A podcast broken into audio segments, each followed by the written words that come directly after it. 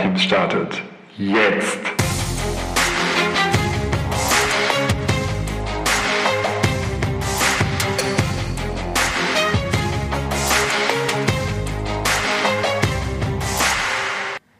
Nicht das Nutella-Messer in den Mund stecken. Nein, Felix, nein, das ist gefährlich.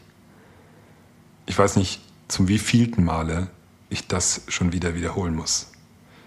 Ich sitze mit meiner Familie beim Frühstück und erneut und schon wieder hat mein Sohn das Messer im Mund, um es abzulecken. Es schmeckt ja einfach auch so gut, diese Nutella direkt vom, vom kühlen Metall abzulecken.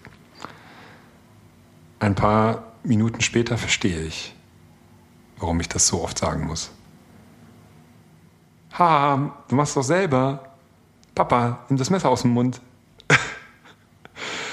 Kinder sind so wahnsinnig ehrlich. Meine Tochter weist mich darauf hin und zeigt, stößt mich wirklich mit der Nase drauf, warum das nicht funktioniert.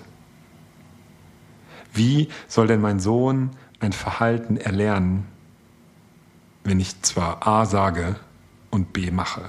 Wie soll ich denn den zu A bringen? Wenn ich selbst das Messer ablecke, wie es jetzt passiert ist, und aber sage, hey, mach das nicht, ist er erstmal verwirrt und orientiert sich eher an dem, was ich tue. Heute soll es genau darum gehen. Vorbild sein. Und das gilt sowohl für die Führungskraft als auch für jedes Teammitglied. Wenn ich ein bestimmtes Verhalten von jemand anderem mir wünsche, dann darf ich vorangehen. Dann darf ich Vorbild sein. Es gibt einen Grund, warum ich jetzt in diesen Zeiten über Vorbilder spreche. Denn gerade in diesen Zeiten, in denen es schwierig wird, in denen die Zeiten sich unsicher anfühlen und auch unsicher sind, da guckt das Team sehr stark auf die Führungskraft. Und es braucht Orientierung. Es will sich an dem Verhalten ausrichten, an dem, an dem Verhalten der Führungskraft. Also es guckt sehr genau, wenn du jetzt Führungskraft bist, wie du dich gerade verhältst. Wie gehst du denn mit der Unsicherheit um? Wie gehst du mit den neuen sagen wir mal meistens, schlechten Nachrichten um? Wie reagierst du darauf? Und wenn du dann sagst, hey Leute, bleibt mal ruhig und selber bist du aber einfach nur ein Nervenbündel, Alter, wird das nicht funktionieren. Also, das funktioniert nicht. Taten sind so viel mächtiger als Worte. Du kannst alles Mögliche erzählen und, und predigen, doch wenn du selbst nicht vorlebst, wird es schwer. Dann wird es schwer. Dann kannst du erstmal gar nicht erwarten, dass dein Team das gepredigte Verhalten umsetzt. Haben mal ein ganz einfaches Beispiel. Es gibt dieses, habe ich schon oft von Rednern auf der Bühne gesehen, dass sie sagen, so, ähm, und jetzt klatscht mal, wenn ich los sage, in die Hände. Also, ja, machen wir. Und dann sagt er, eins, zwei, drei klatscht in die Hände und sagt los. Und wann haben die meisten im Publikum in die Hände geklatscht? Ja, nicht bei los, sondern bei drei, weil es vorgemacht hat und sie dann einfach da mitgegangen sind. Oder wenn jemand sagt, so, und jetzt schaut alle mal nach oben und guckt aber in diesem Moment nach unten. Dann kopieren wir das Verhalten ganz automatisch, weil wir orientieren. Wir, wir orientieren uns als Menschen mehr an dem, was wir beobachten können und was wir sehen und wahrnehmen, als beobachtbares Verhalten, als an dem, was uns gesagt wird, was zu tun ist.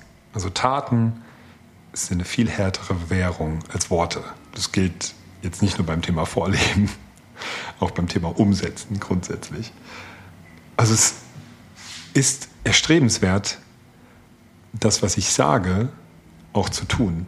Im Englischen finde ich, hört es sich mal wieder viel grandioser an, nämlich Walk the Talk. Ich habe mal einen Talk gehört oder einen Vortrag da auf Englisch und der, da war die Rede vom Jugo-Fürst. Ich habe gesagt, ah, okay, ein deutsches Wort, der Jugo-Fürst, ein Adliger aus dem ehemaligen Jugoslawien. Und doch, ich hatte mich verhört. Denn es ging nicht um den Jugo-Fürsten, sondern er sagte, you go first. Wenn du dir ein anderes Verhalten oder auch ein kontinuierlich konsistentes Verhalten wünschst von anderen, jetzt mal von deinem Team, you go first. Du gehst voran. Ich mache mal ein paar Beispiele, die ich erlebt habe, sowohl positiv als auch negativ. Thema Pünktlichkeit. Kann man darüber streiten, wie ist Pünktlichkeit definiert. Zur vereinbarten Zeit kommen oder fünf Minuten später ist auch noch okay. Ja, das müsst ihr im Team oder im Unternehmen einfach mal gucken. Sagen wir mal zur vereinbarten Zeit kommen. Wenn du sagst, hey, wir im Team, äh, Ways of Working oder Prinzipien der Zusammenarbeit, das ist uns ein wichtiger Wert den möchte ich, dass ihr den lebt oder vielleicht habt ihr das auch gemeinsam vereinbart. Wenn du als Führungskraft das nicht vorlebst und auch das nicht irgendwie sanktioniert wird oder dass da nicht irgendwie zu einem Gespräch kommt oder du das Gespräch suchst mit deinem Team, warum das so ist oder ob ihr das vielleicht anpassen wollt. Wenn du das nicht vorlebst, gibt's wird's, wird's komisch für dein Team, weil die, hä, wir haben das doch jetzt vereinbart ähm, und du handelst aber anders, wonach soll ich mich denn jetzt richten? Nach dem, wie du handelst oder nach dem, was wir vereinbart haben, was du immer sagst? Hm. Schwierig, erstmal verwirrend. Und natürlich verlierst du ein bisschen an, an Autorität, vielleicht auch Respekt, Integrität auf jeden Fall, weil das nicht mehr zusammenpasst. Und das macht es dann schwieriger. Und das ist tatsächlich eine große Herausforderung für, für viele Führungskräfte, weil deren Kalender ja meistens echt voll ist. Ja, ich kann mich auch noch erinnern, als ich Führungskraft war, ich hatte Tage, die bestanden einfach nur aus Meetings. Teilweise zwei Meetings zur gleichen Zeit, wie auch immer das geht. Und die waren halt nicht, äh, da war halt keine Zeit dazwischen, sondern die war bis 12 Uhr, oder na, 12 ist dann hoffentlich Mittagszeit, aber sagen wir mal bis 15 Uhr und ab 15 Uhr ging es schon wieder weiter in einem anderen Gebäude. So, und jetzt war es ja auch sogar oft so, dass die Entscheidungen in dem Meeting erst gegen Ende oder sogar nach Ende getroffen wurden. Da kann man das, glaube ich, auch nochmal besser hinkriegen. Sodass das Thema Pünktlichkeit für mich an vielen Tagen echt eine Herausforderung war, die ich dann eben nicht geschafft habe. So. Und wenn das Team das sieht oder gerade wenn ich dann in gemeinsamen Terminen auch noch zu spät komme, ist das wirklich nicht hilfreich, wenn ich mir von dem Team wünsche, dass sie, dass sie eben pünktlich sind. Demnach entweder das Verhalten anpassen oder das Gesagte anpassen. Ja. Ähm, kann ja auch sagen, okay, wir vereinbaren was anderes oder ich erwarte was anderes. Ähm, vielleicht ist es auch sowas wie, wir kommen zur vereinbarten Zeit, demnach pünktlich. Und wenn wir es wirklich nicht schaffen, äh, geben wir Bescheid und sagen, wann wir kommen. Oder wir wählen uns von unterwegs ein oder äh, wir geben jemand anders das Mandat, wenn es was zu entscheiden gibt oder was ähm, ja, voranzutreiben gibt in dem Termin. Also sorg dafür, dass du Walk the Talk machen kannst, dass das funktioniert und passe das an, äh, was eben nicht passt. Ja, und das möglichst frühzeitig. Anderes Beispiel ist das Thema Veränderung. Äh, ein, was ich immer wieder erlebt habe, ist, ähm, dass ja, gar nicht mal nur Führungskräfte, wir wollen jetzt hier nicht Führungskräfte dissen, dass, dass es einigen Leuten schwerfällt, ähm, sich zu verändern, gerade wenn es um das Thema Büro geht. Ja, der Wechsel von Zweier, Vierer, vielleicht auch Einzelbüros auf Open Space, auf ein Großraumbüro, in dem jeder sich jeden Tag seinen Platz, Platz sucht. Ähm, das stellt, ist schon eine Herausforderung. Das ist halt Veränderung, Flexibilität, vielleicht ist auch so ein bisschen so Status, gefühlter Statusverlust. Ähm, ist halt dann nur dann blöd, wenn mir das schwerfällt und ich ja, vielleicht mir irgendwie so einen Platz reserviere oder doch irgendwie es mir gelingt, noch ein Einzelbüro zu sichern, ja, äh, wenn ich gleichzeitig predige, hey Leute, ihr müsst euch auf neue Situationen einstellen, ihr müsst die neue Art des Arbeitens annehmen und ich selbst sitze immer am selben Platz oder habe mir dann ein Einzelbüro gesichert. Das ist schwierig. Das habe ich erlebt und ich habe es auch erlebt, dass Führungskräfte und auch Vorstands selbst auch ganz oben im Vorstand, die haben sich einfach mitten reingesetzt, ja. In, in, die haben halt viele Meetings, ja, wenn sie dann kein Meeting haben, dann haben sie sich eben mitten ins Großraumbüro auch bei unterschiedlichen Abteilungen und Bereichen einfach mal dazugesetzt und haben einfach da gearbeitet an ihrem Laptop. Und haben so vorgelebt, hey, guck mal, dieses neue, diese neue Art äh, des Büros und des Ar Miteinanderarbeitens, da bin ich dabei, ja. Ich lebe das vor und habe das dann auch genutzt, um mit den Leuten zu kommunizieren ähm, und so all die Vorteile, die eben genau dieses Großraumbüro bieten soll, hat er dann zum Leben erweckt. Und das macht es natürlich dann leichter, bei dem nächsten quartärlichen All Hands der Zusammenkunft von allen Leuten, dann das weiter voranzutreiben und zu propagieren. Noch ein Beispiel, als Team, Teamcoach ever organisiere ich ja immer wieder mal Team-Events, Teambuildings, wo man so rausgeht und ja, im Hotel übernachtet oder auf einem Schiff oder auf einer Berghütte. Und oft ist es ja so, dass aus Budgetgründen oder einfach aus Kapazitätsgründen dann zwei Kollegen oder Kolleginnen, ich habe es noch nie gemischt erlebt, dass die zusammen auf einem Zimmer übernachten dürfen müssen. Und das ist für die meisten in Ordnung. Für die einigen ist es schon eine gewisse Überwindung. Ähm, so.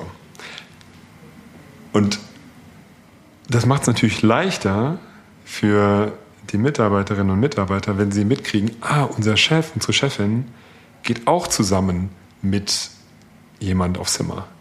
Das ist für den natürlich auch gar nicht so einfach. Ja, also das sind natürlich auch verschiedenste menschliche Themen, die da reinspielen. Wenn aber der sagt, ja, ich will aber ein Einzelzimmer haben, weil ich bin der Chef, ist hier und da schon verständlich. Und doch ist es einfacher, wenn der einfach sagt, ja, ich will mit mir aufs Zimmer, ich, wir machen das schon. Wir kriegen das schon hin. Ich springe über meinen Schatten, wir finden Wege, dass wir uns vielleicht aus dem Weg gehen, was auch immer, wenn man das nicht zu sehr menscheln lassen möchte. So. Ähm, das sind so kleine Sachen. Und in der Regel hat ein Team dann sehr feines Gespür dafür, wenn jemand etwas nur sagt, aber es selbst nicht tut. Und dann eher Ausreden findet.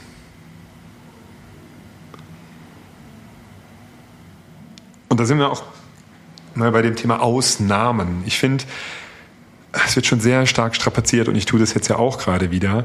Hey, du musst Vorbild sein, du musst vorangehen, walk the talk, you go first, sei integer, ähm, practice what you preach. Tausend Sprüche, die ich erstmal alle kom komplett unterschreiben möchte. Und gleichzeitig gibt es Ausnahmen. Es gibt einfach Situationen oder auch Kontexte, Rahmenbedingungen, in denen ich eben nicht genau das mache, was ich von meinem Team verlange. Ein Beispiel, was, was ich immer wieder erlebe, ist Transparenz und Offenheit der Kommunikation und der, der, des Infoflusses. In einem Team kann es extrem wertvoll und, und wichtig und effizient sein, wenn Informationen einfach fließen, wenn Informationen einfach geteilt werden und wenn die Leute sehr transparent sind und ihr Wissen teilen. Wenn sie Informationen haben, dann geben sie, wenn sie für die anderen relevant sind, geben sie die sofort weiter.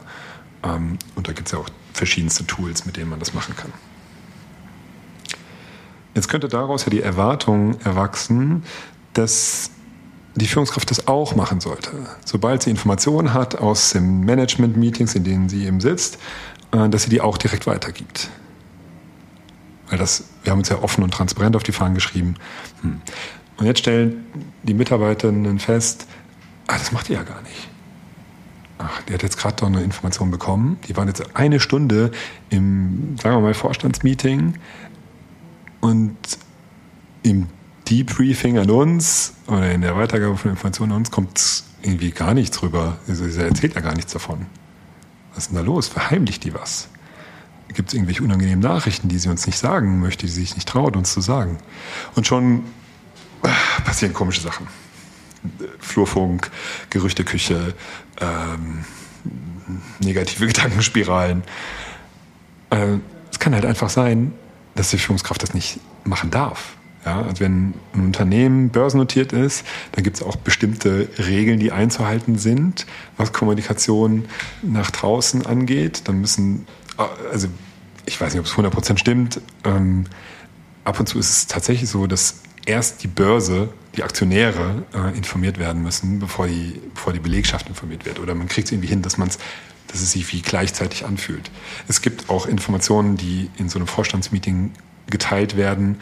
Und wenn das Unternehmen Betriebsrat, einen Betriebsrat hat, dann muss das erst mit dem besprochen werden. Und vielleicht ist es noch gar nicht spruchreif und verabschiedet, sondern es ist erstmal ähm, etwas, was noch nicht weitergetragen werden darf, bevor das mit dem Betriebsrat besprochen wurde. Und der hat vielleicht noch gar nicht sein Okay gegeben. Das sind so ein paar Beispiele, die ich erlebt habe, ähm, in denen Transparenz und Offenheit womöglich nicht so gelebt wurde. Und es war genau richtig so.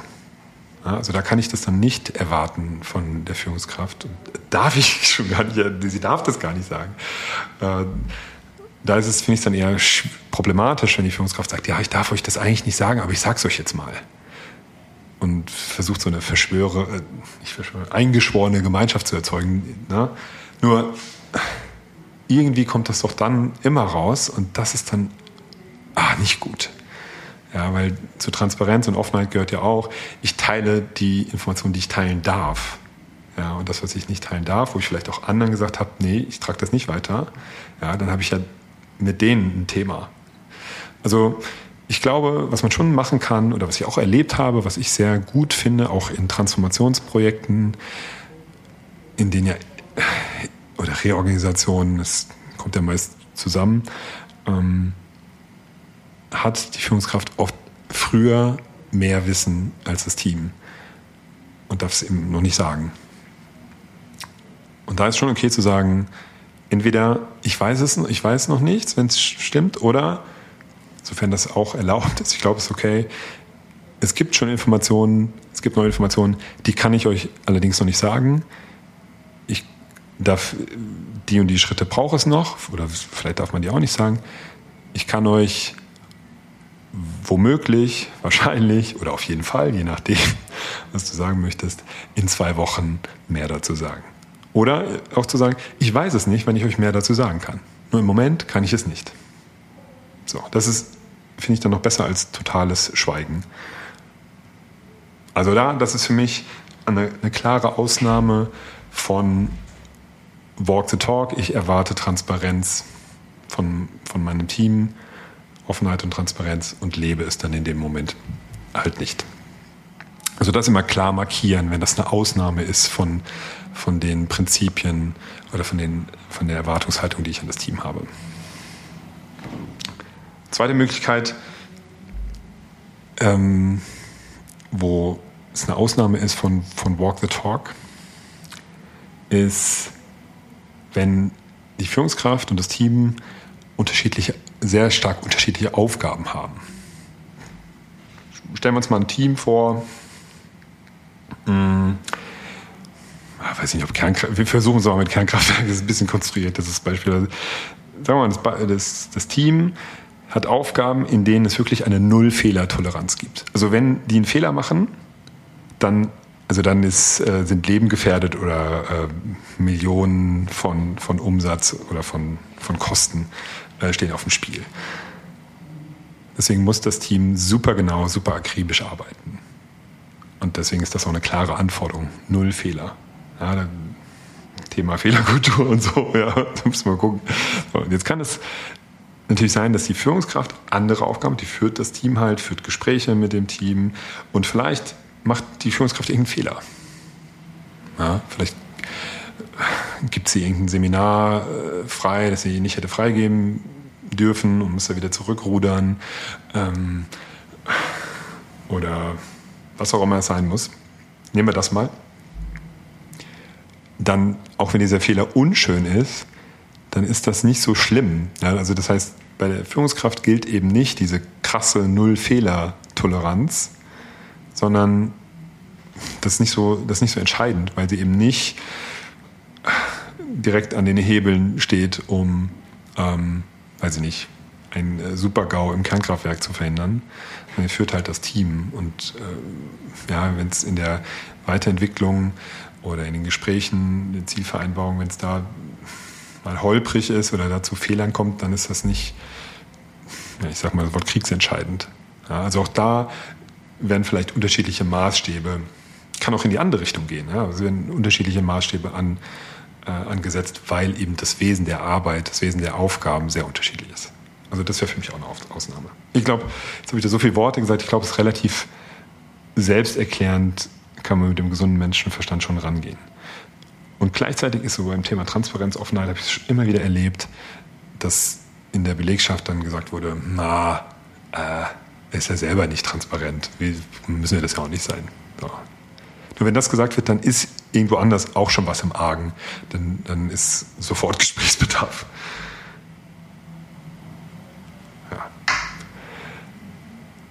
Also es ist für mich so, grundsätzlich gilt, du als Führungskraft bist Vorbild. Und tatsächlich ist jeder im Team Vorbild für das, was ihr euch als Team vorgenommen habt, für das, was ihr im Team an Prinzipien euch gegeben habt, wie ihr zusammen Zusammenarbeit gestalten wollt, wie ihr das leben wollt. Das darf jeder vorleben. Und es darf tatsächlich auch jeder andere darauf hinweisen, wenn sie es eben nicht so leben. In einem funktionierenden Team, das, das sich vertraut, das gut miteinander umgeht, das klare Ziele hat, da, da geht das auch. Ja? Und die, die Voraussetzung sollte man schaffen. Und da hilft, das so, das befeuert sich selbst, da hilft einfach Walk the Talk, Vorbild sein, integer sein, äh, das tun, was man sagt. Ähm, das hilft einfach total. Deswegen mein großes Plädoyer für heute. Walk the talk. You go first. Du gehst voran und lebe das vor, was du von deinem Team erwartest. Vorbild sein zahlt sich aus. Und ich, ich werde mal schauen, dass ich das mit dem Messer ablecken deutlich reduziere, vielleicht sogar auf null. Und dann wird es so viel leichter sein, von meinen Kindern das auch zu erwarten. also probier es aus, mach so weiter, wenn du schon auf einem guten Weg bist. Viel Erfolg und viel Spaß dabei. Bis zum nächsten Mal.